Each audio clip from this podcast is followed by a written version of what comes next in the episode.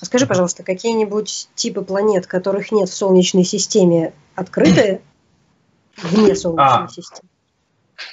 Да, конечно. Вот я как раз-таки рассказывал про Земли, про суперземли. Это, в принципе, похожие на наши планеты, да, на, сол, на планеты Солнечной системы, но, например, на Земле, э, на Земле мы имеем массу одна Земля, да, то есть одна земная масса. А Логично. А те суперземли, они могут быть там несколько земных масс, три, четыре, может быть, даже пять земных масс. То есть таких планет у нас нет. А существуют также горячие Юпитеры. А, в принципе, наш Юпитер тоже горячий, если можно так сказать, потому что он э, излучает больше, чем поглощает излучение потому что внутри него идут процессы, которые при, при, приводят, э, ну, которые возникает энергия вследствие этих процессов, и она высвобождается в виде инфракрасного излучения. То есть он излучает инфракрасном диапазоне больше, чем поглощает. Но он, он холодный, холодная планета, там температура там минус там, 200-300 градусов. Ну, не 300, конечно, если не может быть, но минус 200 градусов, да. Может быть, э, плюс-минус, э, ниже нуля. А у экзопланет Э, может быть температура доходить там до сотен, до тысяч градусов плюс.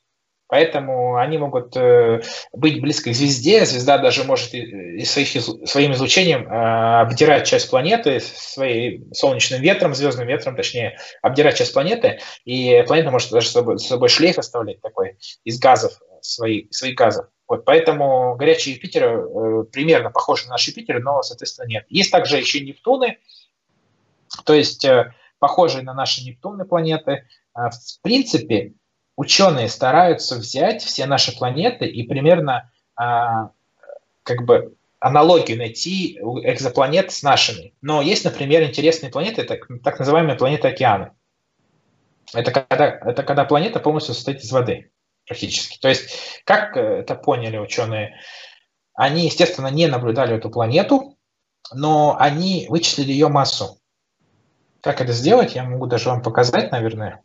Вот смотрите, на, на формулы внимания не обращайте пока, э, они немножко страшные выглядят. Но смысл такой, что в принципе мы можем у любой звезды, у которой нашли экзопланету, если мы знаем массу звезды э, и расстояние до звезды, э, расстояние мы можем померить различными способами. Например, мы можем взять просто метод так называемый метод триангуляции простой, да, мы можем наблюдать за звездой в одной точке нашей орбиты, да, смотреть на звезду, потом в другой точке орбиты смотреть на звезду, зная расстояние между нами и Солнцем, мы поймем диаметр орбиты, это будет основание треугольника, и два угла, и по, по углам и основанию треугольника мы найдем расстояние до звезды. А дальше мы можем по светимости звезды найти массу ее, да, и прочие вещи. Соответственно, мы определили массу звезды и расстояние до нее, поняли, что у звезды есть экзопланета, потому что звезда ведет себя немножко странно, да, по сравнению с другими звездами. Это, например, она колеблется или, например, она смещается в спектре, да. А, вот, нашли то, что у нее что-то, что-то ее колеблет, но нам нужно понять э, массу этой экзопланеты. И вот, чтобы понять массу, есть, э, соответственно, мы вычисляем э, масс, э, зависимость массы светимости у родительской звезды, то есть у той звезды, которую экзопланету обнаружили. Вот. Есть специальная формула, вот такая. Это значит масса этой звезды по отношению к массе Солнца, ну вот в такой степени, в степени 3,5, да, и умножить на полтора. Полтора это, э, ну вот это, эти, это все коэффициенты, это как бы эмпирическим путем найдены.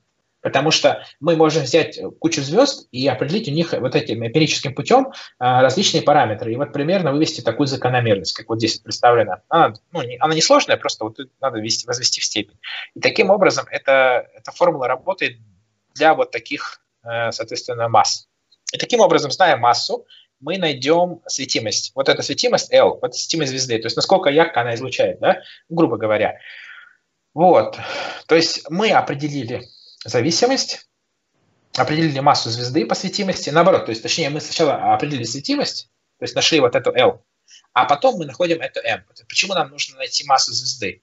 А, массу звезды нам нужно найти, чтобы потом определить, а, как далеко эта экзопланета может обращаться. То есть, зная период, э, зная период обращения, мы можем вычислить расстояние, а, с которого она как, ну, то есть э, максимальное расстояние, на которое может экзопланета отдаляться от звезды.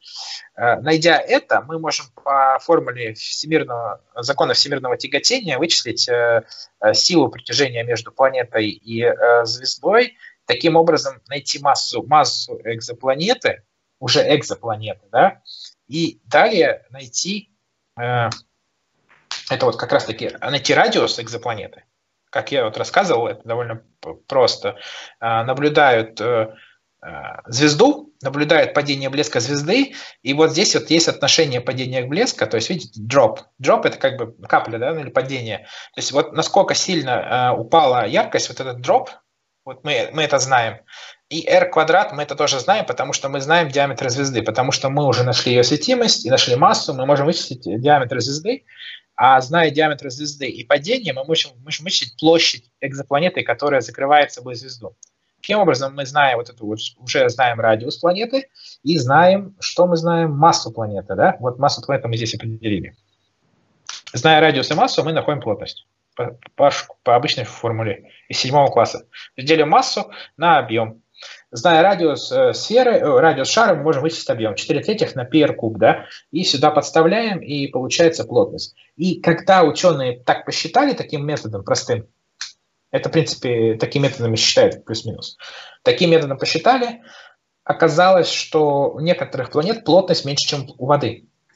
И они подумали, что, ну, наверное, они состоят из воды раз у них совсем плотность маленькая, скорее всего, да, или из чего-то похожего на воду. То есть у некоторых планет даже плотность скорее будет даже чуть больше воды или чуть меньше воды, или прямо равна плотности воды. И они такие подумали, ага, наверное, это вода, потому что вода жидкость несжимаемая, соответственно, скорее всего, планета состоит полностью практически из воды. Вот как-то так, то есть э, ученые косвенным путем понимают, из чего могут состоять планеты, просто зная массу звезды, расстояние до звезды и светимость. А дальше они уже находят э, период, зная период обращения экзопланеты вокруг звезды, потому что период затемнения, он определенный, то есть промежутки времени между периодами измеряем, это есть период обращения. Зная период обращения, по, закон, по третьему закону Кеплера находит, как далеко планета обращается, а по закону всемирного тяготения находит, как они взаимодействуют между собой, звезда и планета. И вычисляют, зная массу звезды, вычисляют массу планет. Потому что а, тело определенной массы на определенном расстоянии будет вести себя определенным образом. Вот. Ну, соответственно, массу мы можем не учитывать, но массу можем вычислить. Вот. Таким образом, э, зная все эти параметры, можно найти уже физические характеристики планет. И, в принципе, их примерно так и находят. То есть вот этот метод, он плюс-минус научный даже. Понятно, что ученые, они не, не только простой калькуляцией э, вычисляют эти параметры, но они также используют другие косвенные методы, но в принципе все методы они похожи. То есть мы максимум можем видеть излучение планеты. Кстати, вот я вам когда показывал а, таблицу с экзопланетами, а, у нас есть еще более подробная таблица, там другие параметры этих экзопланет есть. Вы можете взять вот эти формулы три и вставить вот эти параметры, и вы в табли... получите примерно табличное значение других параметров. То есть, значит, ученые примерно по этим формулам считают. Вот так. А вот как видите, вот на этой таблице существует еще более подробная таблица экзопланет, про которую я рассказывал. Вот на предыдущих слайдах мы видели экзопланеты с более примитивной таблицей, а вот здесь таблица с другими параметрами, характеристиками. Это больше для ученых данные и для исследователей. Для исследователей здесь можно построить графики различные, и также посмотреть документацию по, по, всем, э, по всем параметрам. И вы, вы, если возьмете те формулы, про которые мы говорили чуть раньше, это вот э, формулы нахождения массы экзопланеты, э, возьмете данные про звезду, э, поставите, подставите вот эти все значения, то вы получите примерно похожие значения в этой таблице. То есть вы примерно э, проделаете ту науку, как бы, да, которую проделают ученые. То есть все вот эти вычисления, они будут примерно похожи на вот э, данные таблицы. Скорее всего, некоторые данные получены как раз-таки благодаря простым вычислениями простым вычислением с помощью третьего закона Кеплера и закона всемирного тяготения. То есть тут ничего сверхъестественного нет. Какие условия из известных нам экзопланет мы можем считать самыми экзотическими? Ой, ну, существует, да, далеко ходить не надо. У нас есть Венера, на ней условия довольно экзотические, там сотни атмосфер, там 500 градусов. А, у нас есть э, Нептун или Уран, Э, на котором, говорят, идут алмазные дожди, да? Вот. В принципе, условия на экзопланетах, они чем-то схожи э, с условиями на Венере или на Уране, или даже на Юпитере, когда там газ, газ э, нет поверхности твердой. Но вот я говорил как раз-таки про планеты океаны. Э, возможно, существуют планеты, где поверхность только вода, и нет, нет э, твердой поверхности, и она состоит полностью из воды практически.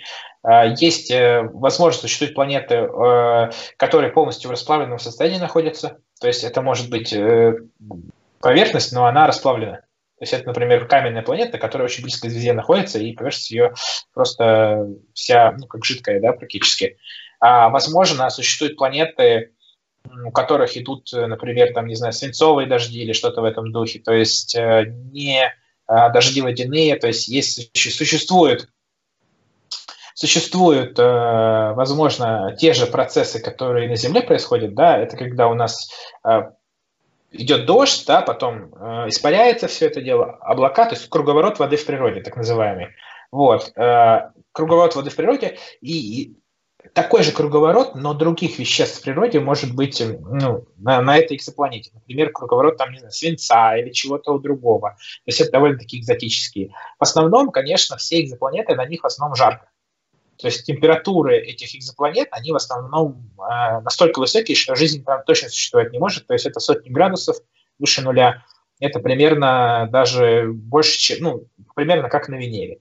Вот. Понятно, что существуют экзопланеты, где условия приемлемые даже для жидкой воды. Они находятся в так называемой зоне обитаемости, и зоне, обитаем, зоне обитания. А, эту зону вычисляют как раз-таки по звезде. То есть смотрят на звезду, понимают, какого она размера, там, например, она большая или маленькая, и как, как ярко она светит, и в зависимости от этого понимают, где проходит так называемая вот линия, да, или зона, а, то есть это как, как, как, как, какое-то расстояние, Э, где вода может в жидкой фазе находиться. А это важно, потому что вода – это основа для жизни, ну, по крайней мере, земной жизни. Вот, и, соответственно, э, мы можем судить э, о том, есть ли вероятность жизни на этой планете только по вот этой зоне обитаемости. Если мы возьмем наше Солнце, то где будет зона обитаемости проходить, центр ее? Ее будет проходить центр примерно около Земли.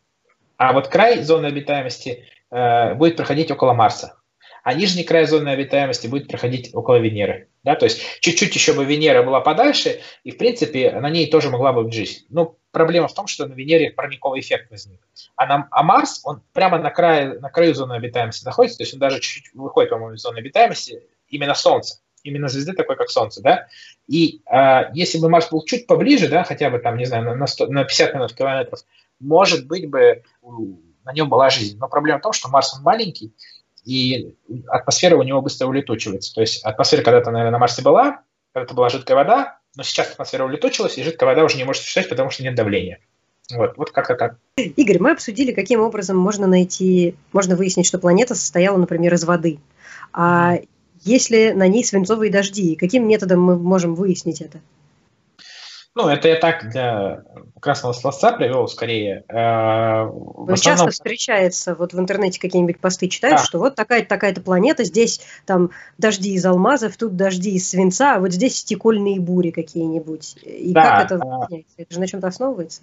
Основывается, да, но обычно это все-таки приукрашение худож... художниками или там журналистами того, что на самом деле происходит. Если вы откроете любую научную статью про эту экзопланету, то вы там такой информации не найдете. Вы максимум можете найти а, информацию о том, как э, ученые с помощью спектрального метода выяснили, а, какие могут быть э, параметры у атмосферы этой планеты, то есть какие линии поглощения есть э, у атмосферы. То есть когда э, планета проходит через, э, ну, то есть планета проходит на фоне звезды, лучи атмосферы, лучи звезды проникают через атмосферу планеты, и какие-то, какая-то, какая-то часть лучей блокируется элементами атмосферы планеты. И до нас доходит спектр звезды, но с линиями. И эти линии, они на определенных местах находятся. Это линии поглощения. То есть э, через, через эти элементы свет не смог пройти. То есть он взаимодействовал с этими элементами и поглотился. Да, и они ну, так и называются линии поглощения. И вот этот спектр, он становится из такого равномерного в кусочный. И вот, вот положение этих кусочков, оно строго определенное и мы можем взять лабораторный спектр, э, сделать там эксперименты, например, по сжиганию всех этих элементов, замерить спектр этих элементов и понять, на каком расстоянии э, эти элементы должны быть в спектре друг от друга. И взять э, спектр звезды, которую мы поснимали, и сравнить с лабораторным, посмотреть на каких линиях спектра э, эти, эти пробелы наблюдаются, да, то есть падение яркости или, там, или допустим, черные линии.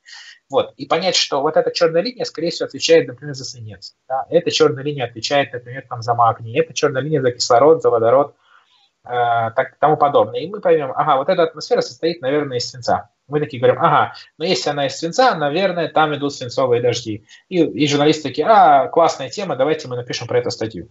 Вот, в принципе, она так и происходит. Поэтому все, что мы читаем, это все-таки все-таки вариации возможных событий, которые происходят на экзопланетах, так же, как и экзопланеты океаны ученые, вот как я показал раньше, да, посчитали по этой простой формуле э, массу, нашли плотность, ага, плотность похожа на воды, э, на плотность воды. Классная же новость будет, и всем можно рассказать об этом, потому что если скажут, вот ученые нашли плотность, э, планету с плотностью 1 килограмм, сколько там, 1 грамм на сантиметр в кубе, да, все-таки, ну, плотность. А вот если скажут, нашли планету океан, то это совсем другая новость, и по-другому люди воспримут ее.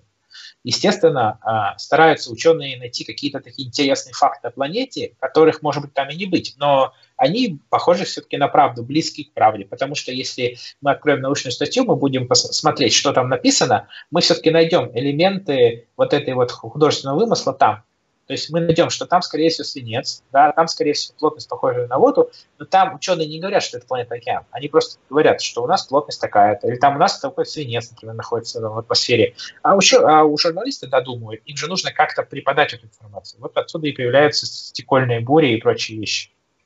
То есть это все, если не обман, то некоторое преувеличение это привлечение, скорее всего, но доля правды там есть. Потому что, например, если мы возьмем ту же Венеру, э, мы можем на ней наблюдать и экстремальные температуры, экстремальное давление, серные дожди, вот, из серной кислоты, да, а что касается урана, да, вероятно, там идут алмазные дожди, но мы пока это не, не наблюдали, потому что туда никаких аппаратов не посылали. А в принципе, условия на планетах Солнечной системы, они похожи на ну, то есть тоже, тоже на какие-то фантастические как бы, рассказы, там, что-то в этом духе. И в целом э, раньше люди думали, когда писали фантастические романы про Венеру, про Марс, про другие планеты, о том, какие там могут быть условия. И некоторые даже угадали. Так что вот так.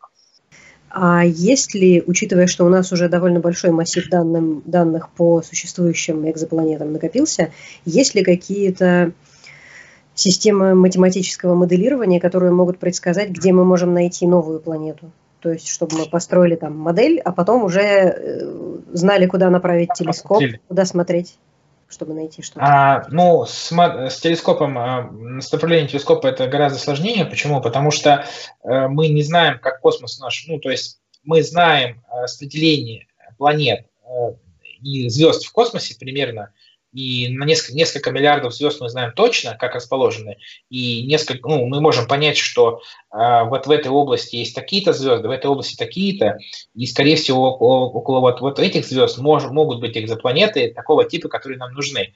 Но, опять же, мы нашли не так много экзопланет, чтобы строить такие модели, потому что у нас все-таки большое разнообразие звезд, большое разнообразие планет, Какие-то модели можно построить, но они все-таки будут довольно условными. То есть мы не сможем построить модель, когда нам нужно будет взять и направить телескоп в одну точку, и в этой точке будет планета. То есть это невозможно практически. Но вот я сейчас не могу это при себе представить такое, но в принципе, чисто теоретически мы можем просто фотографировать небо, и на основе вот этих данных мы можем сделать математическую модель, которая будет как раз-таки по кривым блеска Кривые блеска – это как раз-таки, э, когда звезда, она то тусклее, то ярче, то тусклее, то ярче, все это дело снимается на протяжении там, 20 дней, там, может, 100 дней, годов, лет, там, много лет снимается, и все это дело копится, получаются такие графики длинные, вот. И если мы модель э, математическую натравим на вот эти графики, которые еще старые, там еще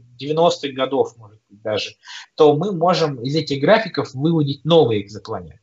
Такие модели есть, они даже выложены в интернет, даже на сайте на GitHub вы можете найти, если вы знакомы немножко с Linux или там с macOS, можете разрабатывать, программировать, и, в принципе, вы можете на GitHub найти кучу репозиториев, э, где выложено просто огромное количество кода для анализа экзопланетных данных. То есть, в принципе, вы, вооружившись вот этим кодом, можете попробовать поискать экзопланеты. Понятное дело, что ученые уже это сделали, и этот код выложен э, в основном для дальнейшего как бы исследования, но э, если вы этот код сможете поправить, пофиксить, так сказать, да, улучшить его, убыстрить там, да, чтобы быстрее он обрабатывал данные, или там нейросеть обучить как-то иначе, то вы, конечно же, можете взять этот код и прогнать по всем существующим данным, там по сотни тысячам э, кандидатов экзопланеты и еще какие-то найти.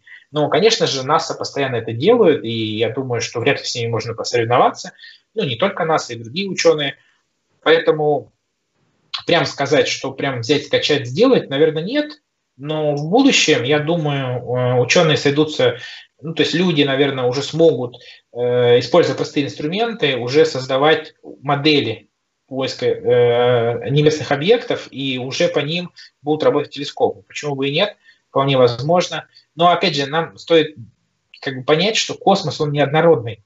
То есть там, там может быть разные звезды, они взрываются, они, э, эти, у этих звезд могут быть экзопланеты, они еще не родились, эти экзопланеты, еще не появились, давно появились там. То есть э, все они абсолютно разнообразны.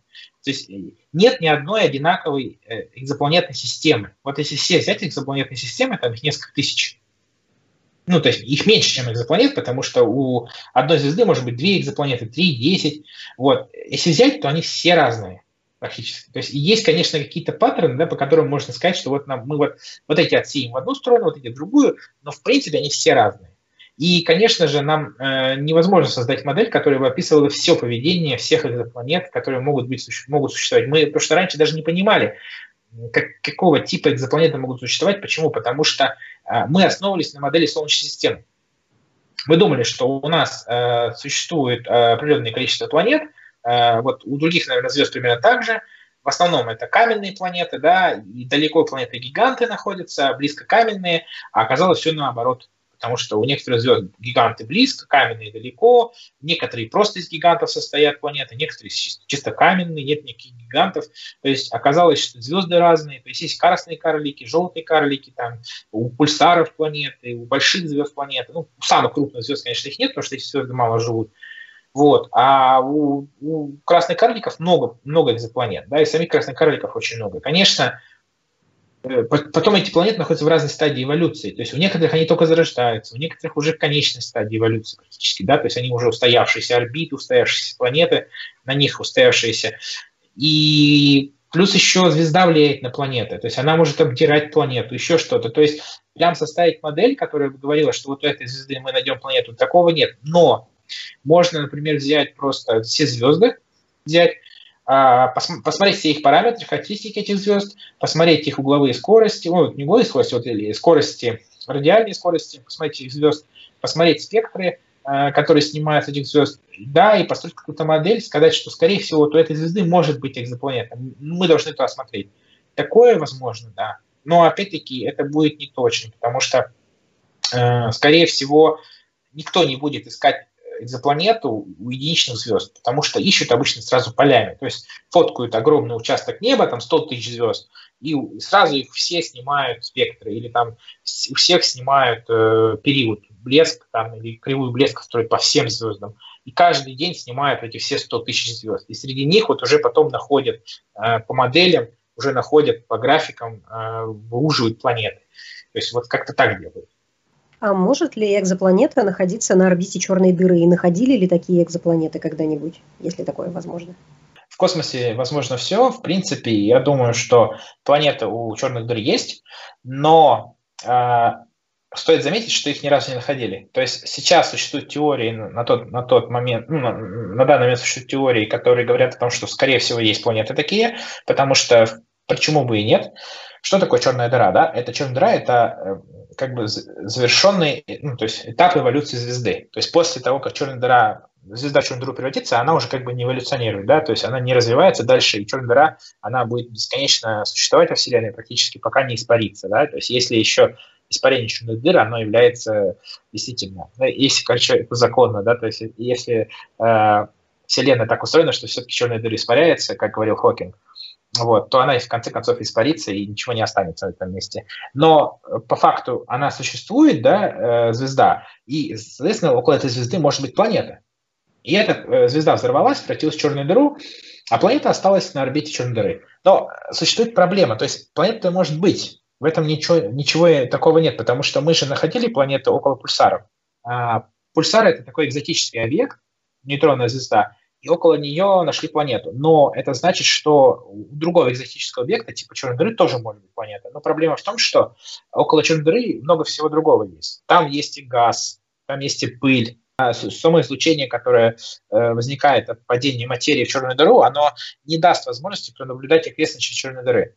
Мы можем лишь наблюдать сверхмассивные черные дыры пока, да, то есть какие-то э, малые черные дыры мы можем наблюдать, но в основном в рентгеновском диапазоне, а сверхмассивные уже можем в радиодиапазоне. Соответственно, нам нужно взять те же методы, которые у нас сейчас есть для оптического диапазона, и перенести их, ну или там для радиодиапазона, да, например, э, для пульсара, перенести их черным дырам, это будет рентгеновский диапазон, потому что вещество, которое падает в черную дыру и которое обращается вокруг черной дыры на больших скоростях, оно начинает излучать рентгеновское излучение. Если там есть планета, то она как-то на это рентгеновское излучение может повлиять.